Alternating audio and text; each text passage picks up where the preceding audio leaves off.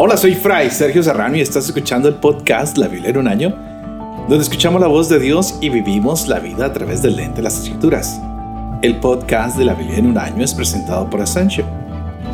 Usando la cronología de la Biblia de Great Adventure, leeremos desde Génesis hasta Apocalipsis, descubriendo cómo se desarrolla la historia de la salvación y cómo encajamos en esa historia hoy.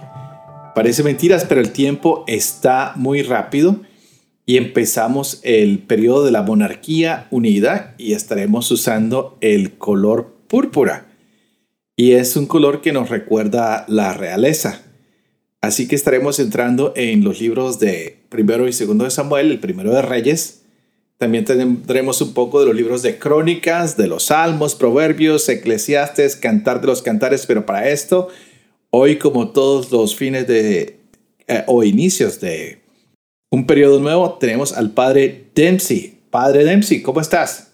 Muy bien, muy bien, muy contento de estar aquí con todos ustedes y contigo, Padre Sergio. Muchas gracias, Padre. Estamos listos para la monarquía unida, algo muy espectacular en la historia de Israel, que quieren un rey, pero que ponen un poco triste a Yahvé con esta petición. Así que tenemos muchas cosas para descubrir el día de hoy y yo sé que las personas van a estar muy animadas con esto porque la monarquía es algo que a veces está de moda, ¿no? En Inglaterra, en, ah, aquí en Canadá son muy orgullosos de la reina, en España, pero esta es otra clase de monarquía a la que vamos a ver hoy. Una que puso triste el corazón de Dios. A mí este periodo me parece muy interesante porque vamos a darnos cuenta que Dios se pone un poquito triste porque el hombre decide confiar más en una monarquía terrenal que confiar en su ayuda celestial. Así que, Padre ¿sí ¿qué tenemos para este ah, periodo de la monarquía unida? Muy bien, en primer lugar tenemos la, la historia de los primeros ungidos de Yahvé. Los primeros ungidos, ¿en qué sentido utilizamos aquí la palabra ungido? Y aquí es muy importante indicar la palabra Mesías, porque para nosotros cada vez que hablamos del Mesías, para nosotros cristianos, siempre es Jesús y ya está. Pero antes de Jesús existía el Mesías. El Mesías es un título político, pero también un, título real. De hecho, es un título también litúrgico. Entonces, por ejemplo, si alguien nos pregunta, ¿quién es el primer Mesías de Israel? La respuesta es Saúl. Saúl es el primer Mesías. Y Mesías literalmente significa ungido. Y al mismo tiempo es esta donde se une la parte político, la parte militar, la parte de liderazgo como rey con Dios. O sea, sí, hay un cambio radical. El pueblo no quiere tener a Dios como su único rey, quiere ser como las otras naciones, por eso el gran discurso de Samuel, capítulo 8, el primer libro de Samuel. Y bueno, allí es donde comienza uno a sentir que Dios está triste, ¿no? El pueblo quiere ser como los otros. Pero sin embargo, Dios no queda totalmente excluido. Dios también quiere participar. Y Dios escoge. Entonces, por eso es muy importante que el nuevo rey tiene que ser ungido, es decir, tiene que tener una cierta aprobación por Yahvé. A pesar de que los hijos son tercos, eh, Dios todavía quiere participar, quiere estar allí presente. Entonces comienza la noción del ungido. El ungido es, es prácticamente el verbo masha, que significa poner aceite sobre. Literalmente eso es lo que significa el, el verbo en hebreo. Y la persona que recibe ese aceite, que está, que está llena de ese líquido, se le llama Meshiach, es decir, el que está ungido. Entonces, por eso no tenemos que escandalizarnos cuando algunas traducciones o cuando leamos algunos libros que el Mesías, el Mesías de Israel, es prácticamente, están hablando en términos políticos, pero al mismo tiempo implica esta selección de Yahvé. Y lo mismo sucede con David. Luego, después que Saúl entra en desgracia, entonces de escondido, ya en el primer capítulo del primer libro de Samuel, capítulo 16, se habla de esta selección de David, que es uno de los, de los textos más hermosos que yo he leído en la escritura, es precisamente ese capítulo 16 y también el capítulo 17, en donde David es ungido. Y cuando se dice ungido, dice el texto, que el Espíritu del Señor vino sobre David y quedó sobre él. Entonces comienza, sí, este nuevo periodo en que Israel quiere ser como los demás, pero Dios es muy astuto, siempre encuentra una forma de estar siempre presente con su ungido y Él es quien dice, Él es quien garantiza, Él es quien bendice, pero también al mismo tiempo es quien quita el favor de estos ungidos de Yahvé. Ahora, estos ungidos de Yahvé no significa que son santos, Aquí es donde comienza el drama de, la realeza, como decías tú, padre Sergio, ¿no? ¿No? Que tenemos las monarquías y las realezas de hoy en día, ¿no? Como la, de la Inglaterra, la de España, este, pero donde hay este tipo de realeza, donde hay este tipo de, dinamismos humanos, hay también escándalos, muchos escándalos, y, luchas de poder e intereses personales. Entonces, prácticamente cuando leemos la historia de Saúl, la historia de David, vamos a encontrar envidias, este, plots o complots para asesinar. Por ejemplo, Saúl quería asesinar a David y, también David tiene sus propias, sus propias agendas personales, sus propios pecados, sus propias debilidades. Y entonces encontramos un poco de todo. Es como leer una, una novela, ¿no? Pero en vez de estar escuchando los nombres que escuchamos hoy en día, que no quiero mencionar, porque ya las noticias nos, tienen hasta, hasta la coronilla con estos nombres aquí, encontramos a Saúl y David. La gran diferencia es que estos son textos bíblicos, pero irónicamente nos sirven de modelo, ¿no? Para decir, bueno, si sucede a estos, también sucede hoy en día en la realidad que vemos, porque es la realidad humana es la realidad humana. El, gran problema aquí es tratar siempre mantener presente cómo Dios sigue actuando a través de las debilidades, los odios, las manipulaciones, estos encuentros extraños de, de, Saúl con David, que al final lo quiere matar y luego lo perdona después lo quiere matar.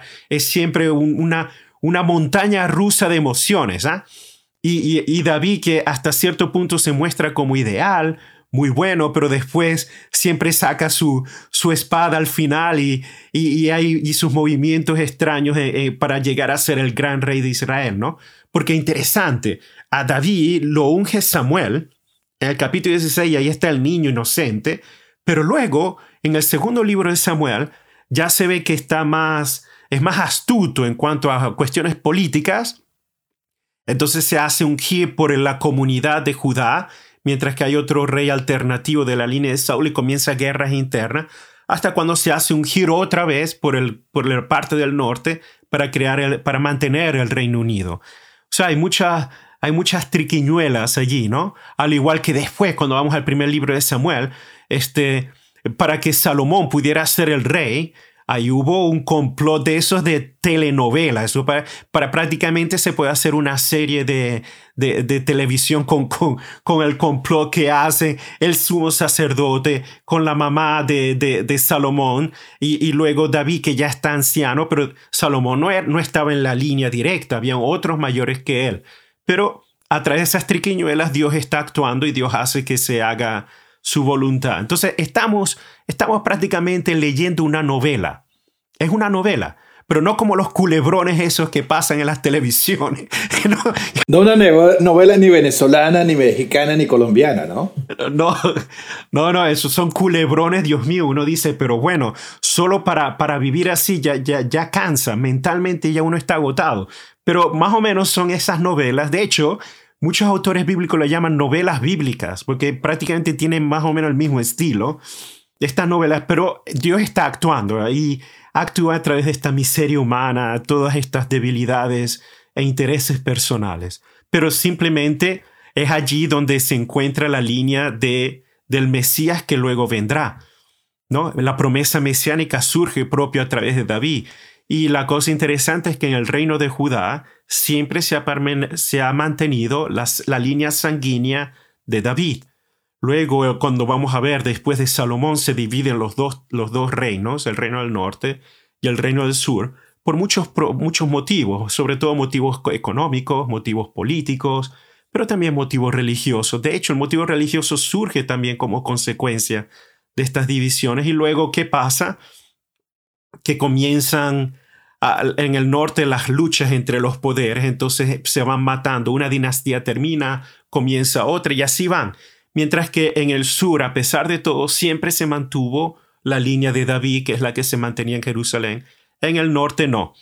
En el norte al menos tres, cuatro, cinco dinastías pasaban, unas más largas, otras más breves, pero entre ellos habían luchas internas, muertes hasta cuando cayó el reino del norte, por ser desobediente. Bueno, eh, eh, eh, eso, esto está muy importante, padre, pero antes de que avancemos, porque ya llegaste al norte y al sur y todavía hemos arrancado con los ungidos, que yo quiero que hagamos un poquito énfasis en esto, porque ungido definitivamente es Mesías y tenemos que darnos cuenta que aquí vamos a tener personas ungidas, como es el caso de Samuel, de Saúl, de David, de Salomón, y ah, hay, muchas personas que se ungen que no son solamente los reyes, también se ungían a los sacerdotes y algunos profetas. Entonces tenemos que empezar a descubrir eso porque aquí en adelante vamos a encontrar muchas personas a las cuales nos podemos referir como Mesías, como los ungidos, pero no son el Mesías de Yahvé, el que estamos esperando. Sí, no, es una pregunta muy importante. Aquí, y, y, esto sí quiero que lo subrayen, la primera vez que aparece la noción de Mesías, el ungido, que implica liderazgo real, es decir, como monarca, es precisamente en el primer libro de Samuel. Y la primera vez que se aplica en ese sentido, es decir, como rey, como líder, pero que ha sido seleccionado por Dios, es precisamente con Saúl. Es donde comienza la noción del Mesías en cuanto que es el ungido para esa función específica, es decir, para ser líder, para ser rey, para ser monarca. Importante que el aceite sí también se aplica en el aspecto sacerdotal, pero e, esa unción implica esa función específica. O, por ejemplo, el Espíritu del Señor vino sobre mí, se habla de esta unción espiritual para profetizar, ¿no? Entonces está la misión profética, pero es aquí donde aparece por primera vez la misión monárquica, la misión de liderazgo. Y es sumamente importante esto, muy importante. ¿Por qué? Por eso tenemos en, el mundo antiguo que muchos querían ser el Mesías y luego, durante el tiempo de Jesús, se seguía esta mentalidad semita antigua de que quién quiere ser el Mesías. Por eso, cuando lleguemos de luego al Nuevo Testamento, este, una de las acusaciones que utilizaban eh, los líderes de Israel para acusar a Jesús en contra de la política romana, es decir, él es o él está proclamando ser el Mesías. Eso implica liderazgo político militar. Y por eso durante el tiempo de Jesús y después de Jesús, había muchos que se autoproclamaban Mesías de Israel. ¿No? Es muy importante. De hecho, las famosas guerras judías de entre Israel, perdón, lo que llamamos la Palestina antigua y el Imperio Romano es porque habían grupos entre los cuales los líderes se autoproclamaban el Mesías y comenzaban a asesinar a romanos y por eso las famosas guerras judías comenzaron. Y, por ejemplo, había uno que se llama Juan de Giscalis, él mismo se proclamaba Mesías, mientras que había otro, Simón Barjona, y habían otros que se proclamaban Mesías incluso al mismo tiempo, y entre ellos habían guerras civiles mientras atacaban al, al imperio romano. Por eso el título Mesías muchas veces nosotros leemos y para nosotros es igual a Jesús y por eso tener que, tenemos que tener mucho, mucho, mucha claridad con esto. Por ejemplo, otra cosa importante que es, eh, bueno, es bueno cubrir toda la, todos los ángulos aquí. Por ejemplo, Mesías es, en español, Mesías es, es una palabra hebrea. Mesías entonces, cuando un hebreo antiguo que hablaba griego quería traducir Mesías en griego, decía Christos. Y de ahí es donde viene Cristo, ¿ok? Entonces, Mesías y Cristo es lo mismo. Es lo mismo. Es solo que Mesías es del hebreo y Cristo del griego. Entonces, ¿qué pasa? Prácticamente cuando decimos Jesús, Cristo, es prácticamente Jesús el Mesías, ¿no? Importante este detalle. Ahora, muy bien, este Christos eh, significa el ungido y, es interesante, ¿no? Cuando uno ve el texto griego de, del primer libro de Samuel aparece el verbo río, que es ungir, y Christos, el que es el ungido. Entonces, pero aplicado a Saúl, o aplicado a David, o aplicado a Salomón, o a los descendientes de David. Interesante, porque es allí precisamente en donde comienza la noción del Cristo que viene de David que luego va a aparecer en el Nuevo Testamento. Pero interesante este vocabulario, porque este vocabulario aparece por primera vez con este sentido justamente aquí, en el primer libro de Samuel, y luego se va desarrollando el segundo libro de Samuel y en los reyes, en los dos libros de los reyes. Y por supuesto se repite en los libros de crónicas, que ustedes van a estar leyendo, ¿no? Pero es interesante ver todo este proceso de la historia de la salvación, cómo Dios va moviendo ¿no? los pedazos en este, en este juego bastante complejo de la vida humana de estos personajes. ¿no?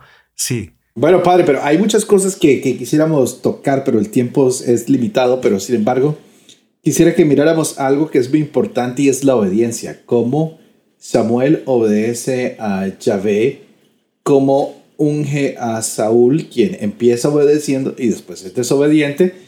El mismo hijo de Saúl, Jonatán, desobedece completamente la orden de Yahvé, la orden de su padre. El pueblo termina salvándolo. Y es así como Dios o Yahvé se cansa y dice, bueno, esto no va para ningún lado. Ah, vamos a buscar otro rey que tenga su corazón semejante al mío y es como van a encontrar a David. Entonces aquí hay muchas ah, cosas que tendríamos que mirar. Primero, uh, Samuel se dejó deslumbrar de la presencia de Saúl. Y el mismo pueblo veían en él un hombre grande, fortachón, que podía ser el rey. Y después vamos a ver a un David que nadie daba un peso por él, ni siquiera su padre que lo tenía cuidando el rebaño, porque todavía era un, un chiquitín. Y si pensamos en eso en la historia de Israel, todos los niños cuentan después de que han pasado el examen de la ley, después de que han tenido 12 años y se consideran adultos. Cuentan. Antes no porque pueden morir y entonces no se perdió mucho. tenía a veces mucho más peso en algunos contextos el burro porque el burro producía ganancia y trabajaba que un pequeño. Entonces ah, ah, vienen todos estos ah, momentos que son importantes de descubrir porque veremos todos los 20 reyes del norte, los 20 reyes del sur y todos tienen el mismo problema que se da desde el Génesis, la no obediencia a lo que Dios ha pedido, no coman del árbol de la vida. Y terminan comiendo, no hagan esto, no hagan aquello, y terminan haciéndolo. ¿Cómo podemos ver esto en, el libro de, de, los, eh, de los reyes, de Samuel, en todo este periodo de lo que va a ser eh, el reinado ah, o la parte real de Israel, la desobediencia, qué papel va a jugar en todo esto? La desobediencia es esencial, Padre Sergio, como tú lo has dicho. De hecho, este es el gran problema de Israel. La desobediencia como individuo en caso del rey y la desobediencia de todo el pueblo como comunidad, que no siguen la ley del Señor, que no son fieles totalmente y siempre están haciendo lo que les viene en gana, aun sabiendo que lo, hacen en contra de Yahvé. Por ejemplo, en el caso de Saúl, que comienza a hacerse este, este, ¿cómo se dice? Esta ruptura entre Saúl y Samuel, porque Saúl no lo quiere esperar para hacer los sacrificios debidos. Es, esencial porque cada obra militar, cada, cada empresa tiene que ser consagrada primero por Yahvé, no por Saúl. Y Saúl asume prácticamente ahí es donde el poder corrompe y el poder corrompe hasta cierto punto que comienza a confiar más en sí mismo, en, su, en lo que piensa, en sus planes, más que botarse en las manos de Samuel o eh, de la palabra del Señor que se manifiesta a través de Samuel. Lo mismo sucede luego con lo, incluso con David. Luego, cuando lleguemos a David, la misma cosa, al inicio es ideal, pero ya cuando está en el poder, ya cuando tiene todo arreglado, entonces comienzan sus deseos, ¿no? Por la famosa mujer de Urias. Y, allí es donde comienzan los problemas, estas, estas, estas transgresiones contra Yahvé. Y luego Salomón, lo mismo. La Salomón al inicio es ideal, todo muy bonito, pero después su corazón se corrompe precisamente por, por este amor de las mujeres eh, eh, extranjeras entonces vemos este patrón de que sí, al inicio está, pero de una están de acuerdo con Yahvé, pero luego el poder, la corrupción o la estabilidad o el bienestar de una manera les afecta hasta el punto que ya no, ya no es necesario confiar tanto en Yahvé. Y este punto es muy importante, incluso para hoy en día nosotros, ¿no? Cuando estamos con el agua hasta el cuello, hasta las narices, comenzamos a rezar más que nunca, pero cuando todo va bien, no nos, nos olvidamos completamente de Dios y ahí confiamos en lo que me dice este o lo que yo pienso en lo otro. Es literalmente el mismo problema. Es el mismo problema. Eh, eh, eh, es increíble. Y otra cosa que me gusta mucho de estos libros de, Samuel, que son muy lindos, y me gustó mucho que lo mencionaras, Padre Sergio, es esta, este jugar con, la, con el que es alto y el que es pequeño, el que es grande y el que es pequeño. Porque este, Samuel, por supuesto, cuando ve a Saúl dice, oh, este tiene que ser el elegido de Yahvé. Claro, es más alto que todos de los hombros hacia arriba. Claro, este tipo va a la guerra y se pone... Todo el mundo le tiene un miedo porque es alto y con un solo manazo te corta la cabeza. y de hecho, de hecho, Samuel está todavía pensando con esos criterios, ¿no? Y cuando va, por ejemplo, a la casa de Jesé, para buscar. entonces, ¿qué pasa? Que eh, Samuel todavía está pensando, este tiene, con los hijos más grandes de, de Jesé, es prácticamente este. Este tiene que ser porque es grande. Y el Señor dice esta frase bellísima en el primer libro de Samuel, capítulo 16. No mires con los ojos humanos, porque Dios mira el corazón. No mires a su apariencia, porque Dios mira es al corazón. Y así escogió Yahvé el más insignificante, el más pequeño, el, más prácticamente inexperto que estaba cuidando las ovejas. Ese era el que Dios quería. Entonces siempre este juego de el más pequeño, el más insignificante, es decir, el que humanamente no tiene poder, porque es precisamente a través de esa ironía que Dios comienza a desplegar su plan de manera maravillosa. Entonces, muy lindo, porque cuando habla, vemos esta lógica de Yahvé, me hace acordar mucho a la lógica a lo que sucedió con la vocación de Gedeón en el libro de jueces. Y Gedeón dice, yo soy el más pequeño de mi familia, mi familia es la más pequeña, es la más pobre, ¿cómo yo voy a liberar a, Israel? Y el Señor dice, yo estoy contigo, guerrero valiente. So, algo, la misma lógica se presenta ahora con David el más pequeñito, y es tan pequeñito que todavía es un niño que, tiene los rasgos lindos de un niño, como, como lo describe el texto de Primera Samuel. Que el libro de Samuel es muy curioso porque este, describe a ciertos personajes físicamente. David lo describe de esa manera a Saúl el alto y luego describe a los hijos de, David, sobre todo Absalón que tiene el cabello muy largo y se cuida mucho el cabello. se pueden imaginar cuántos cham. No vamos a hablar de eso ahorita porque tendríamos que hablar de otras cosas, así que skip. Pero, pero precisamente, fíjense que la misma lógica es con Salomón. Salomón de no era el mayor, no era el que venía en la sucesión es prácticamente el, último, para, si queremos así más o menos en la línea, pero Dios utiliza esto, estas maneras.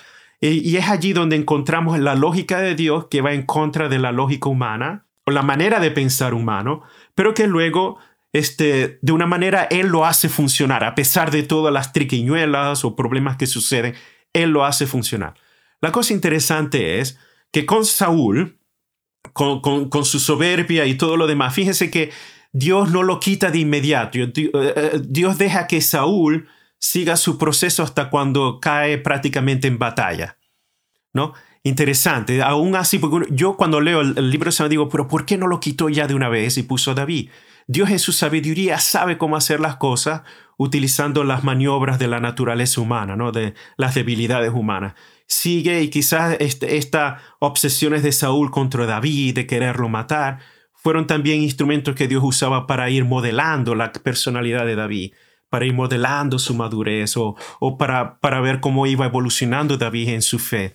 Y luego, por supuesto, cuando Saúl muere es cuando David entonces asume ¿no? el poder. Pero eh, eh, eh, definitivamente la obediencia es siempre esencial porque es precisamente el motivo por el cual dicen los autores sagrados que el, el, el reino del norte cayó, el reino del sur también cayó, y por culpa de la desobediencia del pueblo, incluyendo a los reyes, perdieron la tierra que lograron conquistar durante el tiempo de Josué. Padre, hay, algo que, necesito que hablemos porque ya has hablado de Salomón. Es que tú te me adelantas, tú vas más rápido que yo, yo soy lento, yo soy No, disculpa. Son cuatro personajes fundamentales que estamos hablando hoy. Uh, Samuel, Saúl, David y Salomón, que son los, los cuatro caracteres más ah, importantes de este tiempo, pero que nos van a ayudar a entender, uno, lo que tú has explicado muy bien del Mesías, el ungido, todos estos Mesías, el Cristo, el, el, Jesús que ha sido el, el ungido con el aceite, todos los que han sido ungidos con el aceite, hemos visto que el Señor siempre escoge al más débil Y el Señor escoge al hijo del pecado también en este caso, como es el caso de Salomón. Y, con esto nos va a dar una, un entendimiento también de lo que es la figura de la reina madre para que después entremos a encontrar la, la analogía con María, que es la reina en el quinto misterio glorioso, María coronada como reina universal de todo lo creado. Y siempre pensábamos que la reina era la esposa del rey, pero no es el caso bíblico. En el caso bíblico, la reina es la madre del rey. Ah, ¿Qué podríamos decir al respecto? Porque es una figura muy importante que vamos a ver nosotros aquí en este, en este momento ah, de la realeza de Israel y que nos va a ayudar a entender después, porque después de esto pasaremos al Evangelio de Marcos y descubriremos muchas cosas, pero no sé si me estoy adelantando y quisiéramos hablar de eso un poquitico para las personas que nos están escuchando. ¿Qué es la reina madre? Por ejemplo, David tenía varias mujeres, era normal, era normal. Es decir, estaban, estaban casadas con él o eran prácticamente por, porque él era el rey, tenía el derecho a estar unido con varias mujeres que eran sus esposas eh, y estas tenían el, deber de procrear, pero automáticamente ninguna de ellas era decretada la reina. Importante este detalle, porque había mucho, por ejemplo, David tuvo hijos en Hebrón antes de ser coronado el rey de todo, Israel unido, y, tenía al menos cuatro esposas allí. No, ninguna de ellas era llamada la reina. De hecho, posteriormente es, es por el hijo que entonces la madre viene cualificada como tal. No al revés. Muy importante esto, muy importante esto. Es el hijo quien determina entonces la, el estatus de la madre cuando el hijo pasa a ser el ungido de Yahvé. Es sumamente importante, es una mentalidad distinta como la entendemos hoy, ¿no? Oh, sí, ya nació ella, es instituida la reina y por tanto, como sucede hoy en día, ¿no? En nuestras, en nuestras culturas modernas. Allí no. ¿Por qué? Porque el, hijo tiene que tener, el, rey tiene que tener varias mujeres porque tiene el deber de procrear, de extender la línea real con la mayor cantidad de hijos posibles. Y por tanto, muchas veces una sola esposa, cosa que ya se venía viendo con los patriarcas. Es algo ahora como rey mucho más, porque aparte de engrandecer el reino, tiene que prácticamente garantizar que hay una sucesión porque hay muchas cosas que pueden suceder. Pueden suceder muertes, pueden suceder enfermedades, pueden suceder pequeñas guerras. Pero fíjense que no se menciona que ninguna de estas mujeres era la reina, ¿ok? Es prácticamente pasa a ser es cuando el hijo es ungido. Entonces es allí donde toma esta, esta nueva dimensión.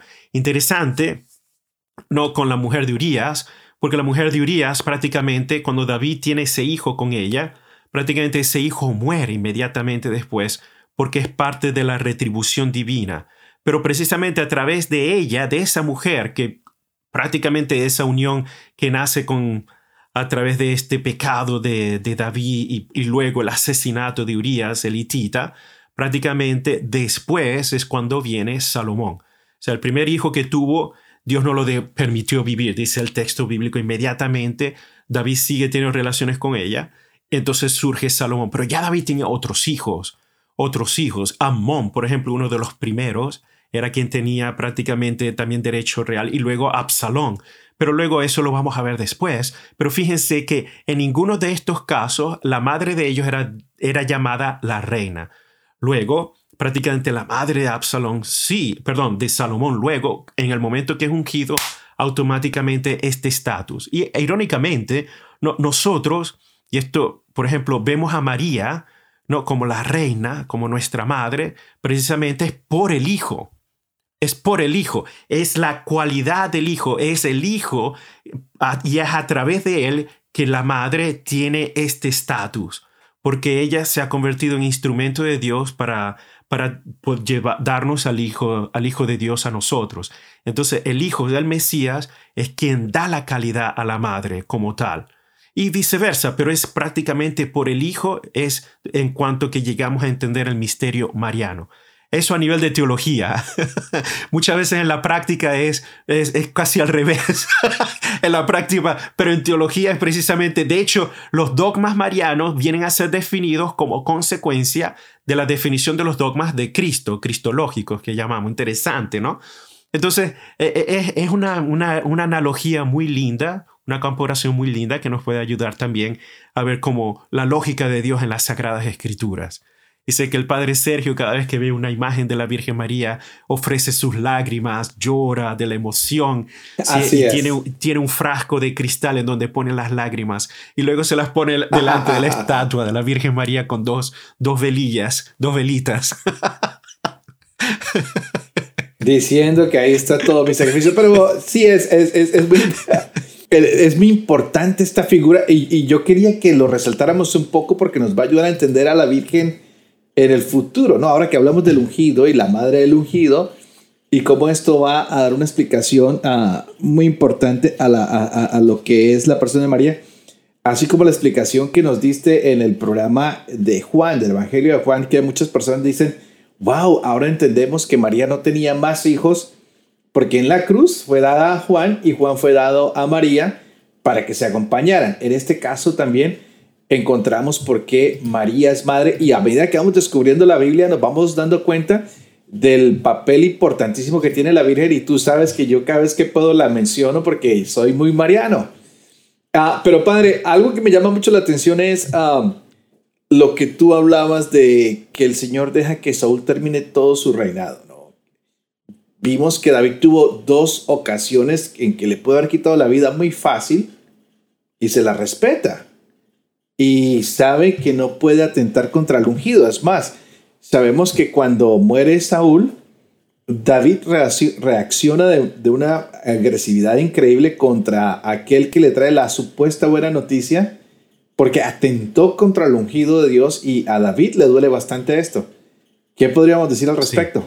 Allí es donde se muestra la piedad de David, el gran temor de Yahvé.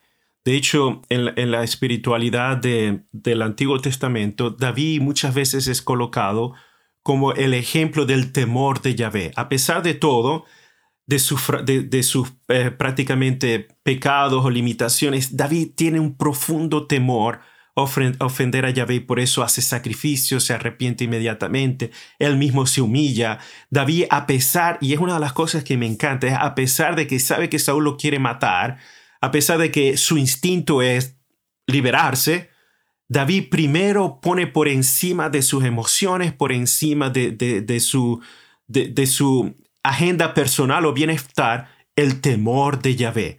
Y para él el temor de Yahvé se ve manifestado en aquel a quien Yahvé ha escogido, independientemente de sus limitaciones. David no atenta y por eso para él el, hijo de la malecita, cuando llega a decirle que que por su propia mano mató a Saúl porque Saúl mismo se lo pidió porque sabía que no iba a escapar, ya eso para David era considerado la sentencia de muerte y por tanto David no podía dejar pasar eso. Hay autores que dicen, bueno, es que David también lo decía porque él sabía que él también él era el, ungido del Señor, entonces como ah, también una autoprotección. Ese tipo de lecturas que van a encontrar, eh, sí, es, pero es muy política, ¿no? Y, bueno, son opiniones, pero la espiritualidad de David no se puede negar, es esencial, es el temor de Yahvé. E igualmente, ¿no? A, veces David en estos episodios a mí me confronta, porque muchas veces, a pesar de todo, tratamos de poner nuestros intereses personales por encima del temor de Yahvé, es decir, el temor de, de, de defraudarlo, el temor de, de hacer una transgresión contra Yahvé, contra Dios, de ofenderlo. David es muy, muy sensible a esto.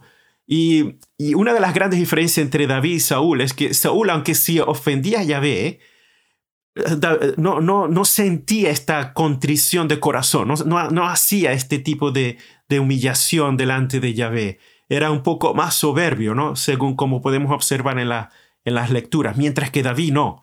David siempre tenía esta sensibilidad a Yahvé que lo ponía por encima de todo e incluso llegaba hasta el punto de, hacer cosas que eran, eh, no, que eran fuera del protocolo. Cuando venía el arca, se ponía a bailar, eh, cuando sufría, se, se cubría todo de, cenizas. Hacía todo lo posible por siempre mantenerse eh, al estándar que Dios quiere de él. Y es allí donde este temor de Yahvé se manifiesta precisamente en respetar a las figuras que Yahvé había escogido, aun si éstas son contrarias incluso en contra de su propio interés o su propia vida. Ah, creo que es magnífico este ejemplo de David, de verdad que sí. ¿ah? Me encanta. Nosotros no... No, no, y, me encanta. Quisiera que habláramos un poquito más de David, padre, porque si hay algo que a mí siempre me ha impactado, es la pelea de David e sí, grandiosa. esto es un espectáculo. Como ah, cuando él va a llevarle comida a sus hermanos, dicen, mira, aquí estamos todos muertos del susto. Hasta el rey Saúl estaba asustado con el army que venía del otro lado, eh, con la armada de soldados y se queda pensando y dice, mm, caramba, ¿qué vamos a hacer? Esta pelea está como medio perdida. y, y, y, y, David dice, no, yo la voy a dar con una confianza plena en el Señor. Y le dicen, bueno, si vas a dar la pelea, ponte la armadura, coge la espada. Y el pobre hombre no puede ni caminar, no tiene ni siquiera fuerzas para andar con una espada o con, un, o con una armadura. Y lo único que tiene es su onda y, y recoge unas piedras del piso y, y, se nos olvida y es ahí donde viene toda esta hermosa parte de que siempre y cuando haya la confianza en el Señor, hay victoria. Cuando se retira la confianza en el Señor, pues no. Y enfrentársele a Goliat, que incluso habíamos hablado de los Neptalins antes, de los hombres gigantes y todo, este hombre era también gigante, ¿no? Era algo fuera de lo normal que va a causar tanto impacto en los soldados pero como este chiquitín, este pastor que no tiene entrenamiento en la guerra, uh, sale al combate y sale victorioso. Y con eso es, ya ve quién tiene la victoria una vez más. Y de nuevo aquí está el juego entre lo grande y lo pequeño, lo poderoso a nivel humano y lo que es insignificante a nivel humano, que Dios utiliza para poder hacer su, su obra milagrosa. Y David aquí, eh, prácticamente 1 Samuel capítulo 17, lleva, eh, prácticamente como es el menor, el más pequeñito, le lleva comida a los hermanos. el servicio, la noción del servicio, que muestra también la, humildad de, David. Pero como Dios irónicamente utiliza estos pequeñitos eventos, esto, como llevar de, comer a alguien, para entonces producir la liberación. Es allí donde David se da cuenta que estos estos soldados, oh, estos filisteos. y Goliat, el gigante, el, campeón de los filisteos, está desafiando y todo el mundo tiene miedo. Y David, a mí lo que más me llama la atención de manera particular, de manera espiritual, que medito mucho, y es uno de mis pasajes preferidos, es que David en su inocencia, y también en su ignorancia del aspecto militar, porque quizás si, supiera más sobre la vida militar se hubiese asustado, pero no, en su inocencia, en su confianza en Yahvé, se bota y dice, ¿por qué este filisteo humilla las tropas del Dios del cielo? No, no, y, nadie no hace nada, y él se presenta y todo el mundo se escandaliza, el rey se escandaliza, pero no tienes edad, no tienes tamaño, no, no, no sabes lo que está. No, no, no, no. Y la parte crucial es lo que le dice David al rey Saúl. Esa parte es literalmente un discernimiento espiritual, un discernimiento de fe, en donde el pequeño pastor dice, mi Señor, cuando yo cuido las ovejas de mi padre, no, y aparece el leoncillo y el oso, yo agarro una piedra, los golpeo y lucho con ellos, y así protejo o protegido el, rebaño de mi padre.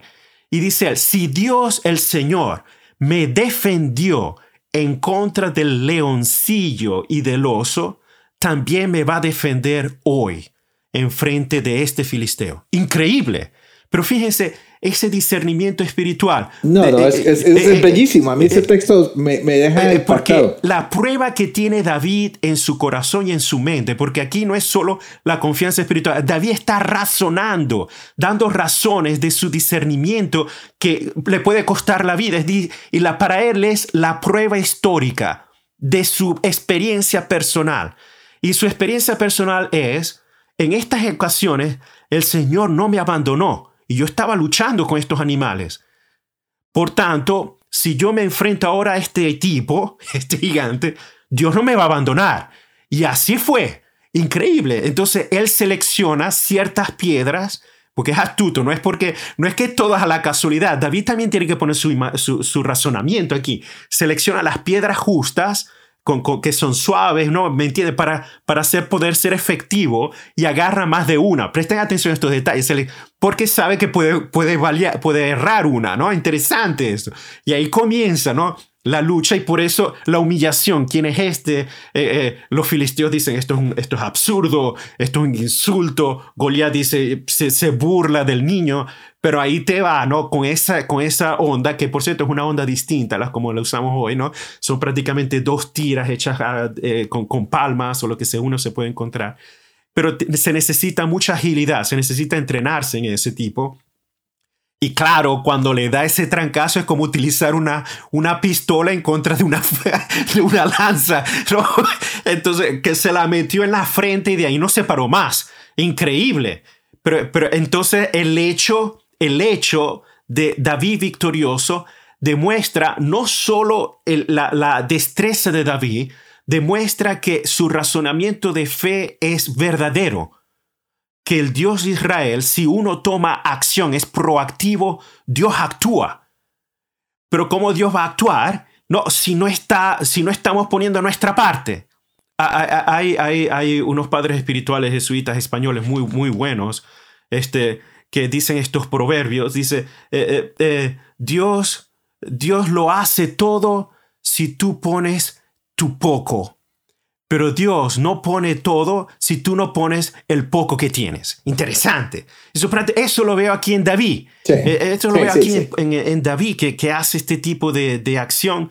En su poco pasó una victoria de lo, de lo más insignificante, de lo, lo más inesperado. Dios hace cosas increíbles, como esta gran victoria.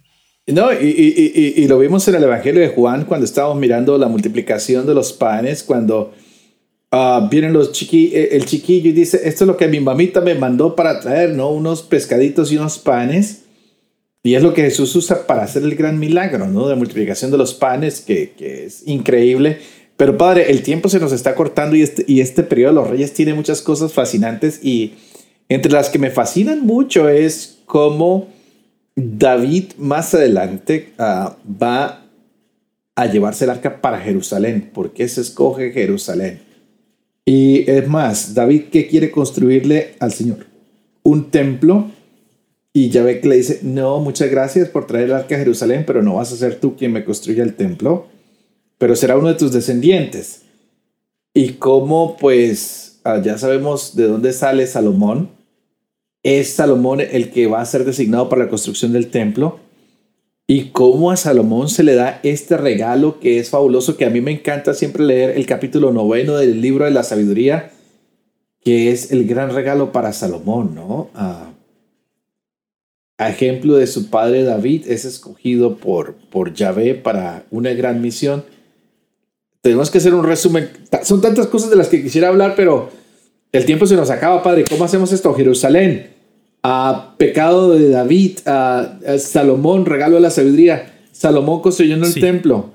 En primer lugar, vamos a comenzar con el segundo libro de Samuel, capítulo 7. Este, este, por favor, yo le pido a todos nuestros oyentes de subrayar este capítulo. Es un capítulo clave, clave, no solo para la historia que estamos leyendo de la, de la monarquía unida, también de la, historia de la monarquía dividida y luego para todo el Nuevo Testamento y todo el Antiguo Testamento. ¿Por qué? En el segundo libro de Samuel, capítulo 7, ya David está estable, ¿ok? Ya es rey, hace sus batallas de conquistas, pero la cosa importante es que David, que ya está viviendo en Jerusalén, en lo que llamamos la famosa ciudad de David, lo que es la Jerusalén, la parte de Jerusalén que en el día de hoy es la más antigua, él dice, ¿cómo es posible que yo estoy viviendo en una casa de cedro? Con todas las comodidades posibles, se puede imaginar. Y el Señor está todavía en una tienda, la famosa tienda, porque no había templo. Entonces él hace esta proclamación solemne, David, yo le voy a construir una casa al Señor, le voy a construir, ¿no? ¿Qué pasa? Que luego viene Natán y le dice el mensaje del Señor. Y esta es la parte importantísima, prácticamente el anuncio que hace Natán a David. Y ahí en ese anuncio dice el Señor. Yo, es una, eh, si ustedes prestan atención al capítulo 7, lo que dice Yahvé es prácticamente un resumen de la historia de la salvación, de todo lo que Yahvé ha hecho. Es muy importante, de verdad, es uno de esos textos claves en donde encontramos en una pequeña cápsula la historia de la salvación hecha hasta ese momento, pero pronunciado por Yahvé a través del profeta. Y dice, yo he hecho todo esto por Israel, los he sacado de Egipto, a ti te he protegido, he hecho esto, esto, esto, y tú me vas a construir a mí una casa. No, soy yo, dice Yahvé, que te voy a construir a ti una casa. Y esa casa y, sobre el tu trono siempre se va, se va a sentar uno de tu propia casa. Y aquí se juega mucho con esta palabra, una palabra hebrea muy significativa, eh, que es bayet. Bayet se traduce como casa, pero también se puede traducir como, como dinastía, se, puede traducir también como linaje, se puede traducir como línea sanguínea. Entonces el autor bíblico a través de los labios de David y los labios de Yahvé, a través del profeta, por supuesto Natán, juega con los múltiples significados de esta palabra.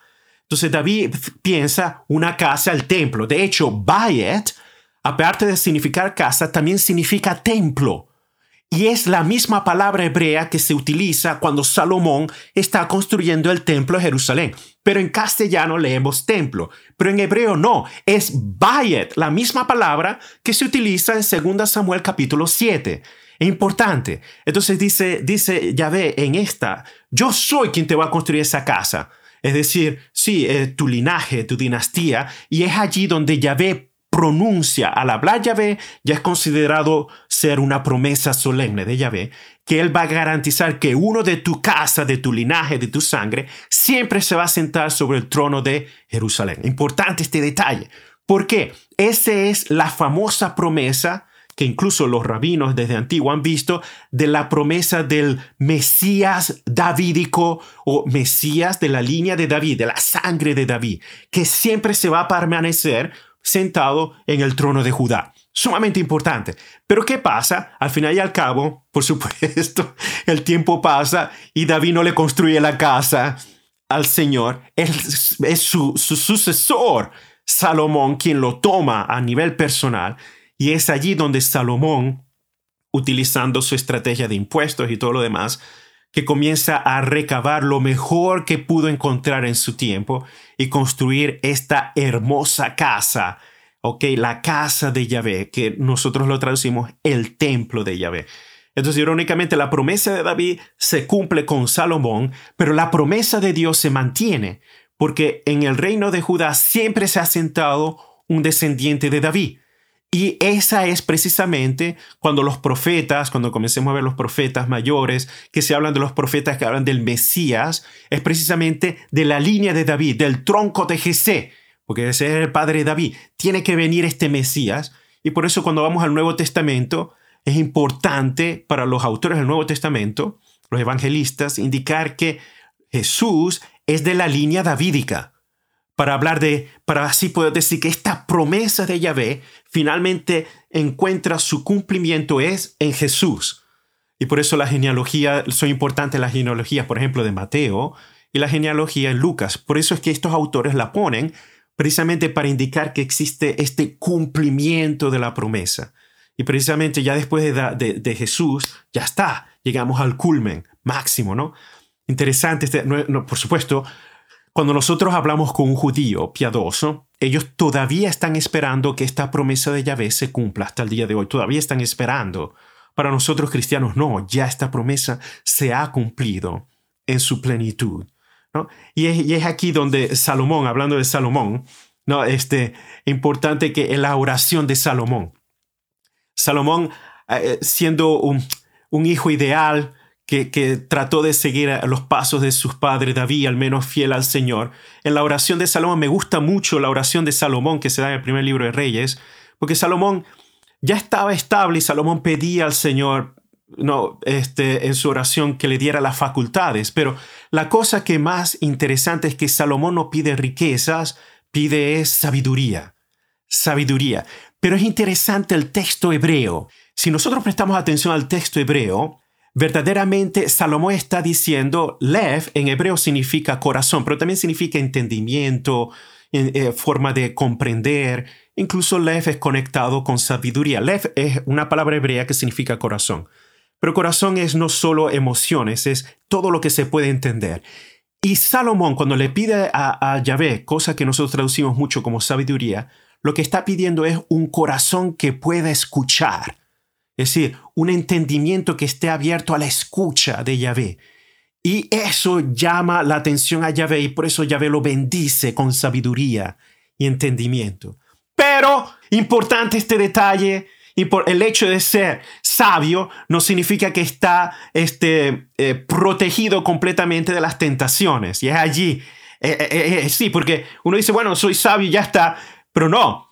En su gran sabiduría, con su gran inteligencia y habilidades de administración y de coordinación, siempre se deja seducir por estas mujeres extranjeras. Y aquí el problema es, el problema esencial es porque el rey podía tener muchas mujeres, ¿no?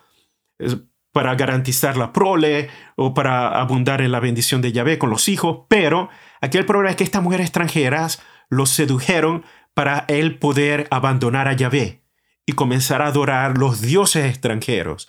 Y al igual que hizo esta obra magnífica del templo, y es donde viene la, la, tragedia de Salomón, es que comenzó entonces a construirle pequeños altares a los otros dioses extranjeros, en donde habían colinas, valles, y, eso fue la gran abominación. Pero aún así, el Señor no destruyó a Salomón, y es muy importante esto, por amor a, a su padre David. Siempre interesante como piensa Yahvé, ¿no? Siempre por, los méritos de David, sí, por los méritos de, David, su padre, que caminó en los pasos de Yahvé, no destruyó a Salomón y dejó que siguiera su curso, ¿no? Natural.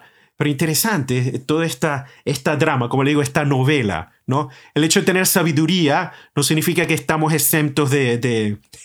Pero espérame, porque, porque tú te me saltaste algo en la novela. Dime. Un segundito, porque te saltaste el capítulo 7 del segundo libro de Samuel. ¿Y qué pasó con el 6? Te pregunté del arca de la alianza, el objeto más santo de todo Israel, que David decide llevárselo para Jerusalén. Y David baila delante del arca. Y es más, actúa como si fuera un sacerdote que se viste con el efod, se ah, viste de lino, ofrece sacrificios, bendice al pueblo. Uh, ha, tomado un rol que no le pertenece a él. Y, de aquí eh, nos va a ayudar a entender también cuando lleguemos al Evangelio de San Lucas, cómo María es el arca de la nueva alianza. Yo siempre te digo que tengo que meter a María por todos lados, ¿no? Pero hablemos un poquito, ¿por qué se va para, porque nos quedan unos pocos minutos, cómo se, se va con el arca para Jerusalén, cómo él tiene tanto gozo que baila hasta delante del arca y cómo toma hasta un rol sacerdotal. ¿Qué nos va a mostrar eso con la persona de Jesús o qué nos va a mostrar de aquí adelante? Absolutamente, disculpa que me haya saltado eso. en primer lugar, el arca de la alianza es la garantía de que Yahvé vivo, el Dios vivo, está actuando, está luchando con Israel. Incluso se lleva incluso a las batallas. Y uno de los grandes problemas es que incluso el arca, pues cuando Israel perdió contra los filisteos, estuvo en manos de los filisteos por un tiempo y el arca creó desastres allí y ellos tuvieron que regresarla. Y el arca nunca estaba en un lugar fijo, ese era el problema. El arca no estaba en un lugar fijo, estas batallas internas no permitían que estuviera en un lugar fijo. Estaba por un periodo en Mispa, estaba por un periodo en la otra zona y así iba. Pero ya después que David pudo establecerse de manera estable, de manera eh, más solemne en su ciudad, con su palacio, entonces es allí el amor de David lo que lleva su temor a Yahvé, en el sentido de temor de, de no sentirse alejado de no hacer algo que pueda despreciar a Yahvé, hace esta procesión solemne para que entonces el arca pueda estar estable en el lugar que Dios quiere. Y de, irónicamente, eh, en, en, la espiritualidad que encontramos en estos libros, siempre se dice que Jerusalén era el lugar que Dios escogió para establecer su morada. Interesante. Entonces, e, esta entrada solemne es como la indicación de que Yahvé finalmente entra en el lugar que él ha escogido para establecerse. Pero aquí David quiere tener el arca, es porque él no se siente, no quiere estar separado de Yahvé. Para él Yahvé es su fuerza, para, para él Yahvé es su victoria, para él el arca tiene que estar con él. Entonces al mismo tiempo ese amor lo lleva a incluso salirse de su rol y por eso actúa incluso hasta como un sacerdote, danza y también no es solo él, prácticamente se humilla delante de Yahvé, eh, delante del pueblo, porque hace las cosas que un rey no. Él es el primero en servir a Yahvé, por tanto el primero en danzar, el primero en despojarse de, su, de las vestiduras de un rey y ponerse como un servidor, es decir, un sacerdote, aquellos que están dedicados solo a Yahvé. Y hace partícipe al pueblo de toda esta entrada triunfal del arca, que permanece ahora situada en la ciudad de David. Luego, David va a comprar este terreno, que es prácticamente donde está la roca en la, en la punto más alto, y ese es el terreno del, del monte Moria o Moria, donde Salomón va a construir el templo y ahí va a quedar de manera más solemne.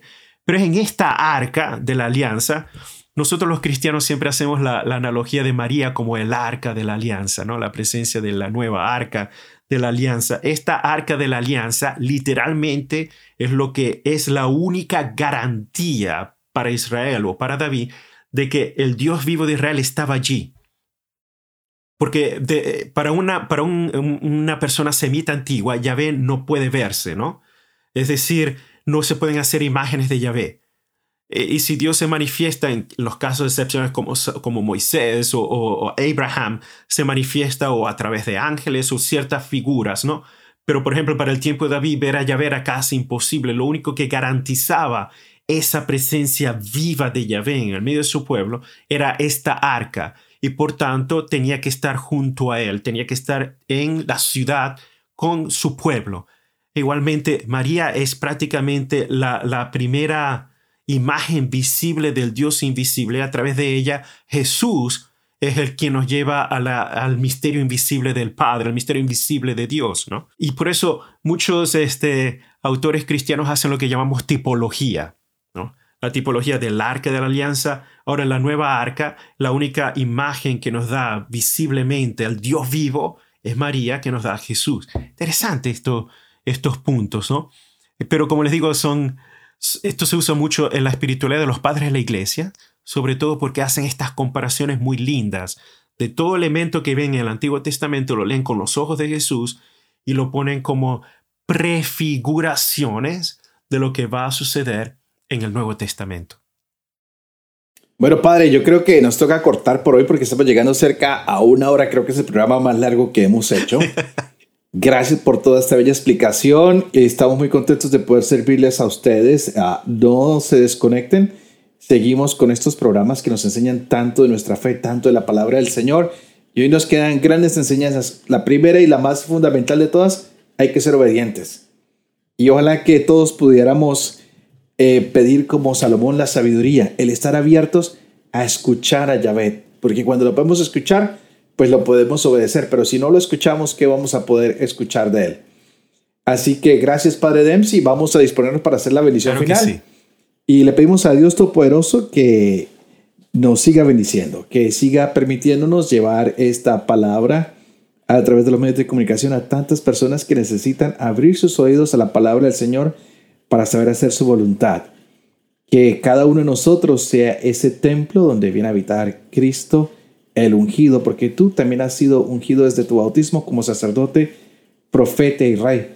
Así como David fue rey, como David se hizo sacerdote para celebrar y como nos habló de la presencia de Dios en el mundo, que cada uno de nosotros pueda ser sacerdote, profeta y rey por esta unción que se nos dio en el bautismo y todo esto lo pedimos por Jesucristo nuestro Señor. Amén. Amén. El Señor esté con ustedes. Y con tu espíritu. Juntos. Y la bendición de Dios Todopoderoso, que es Padre, Hijo y Espíritu Santo, descienda sobre cada uno de ustedes y los acompañe siempre. Muchas gracias, Padre Denis. No, gracias a ti. Ya le cambié el nombre, Padre Dempsey.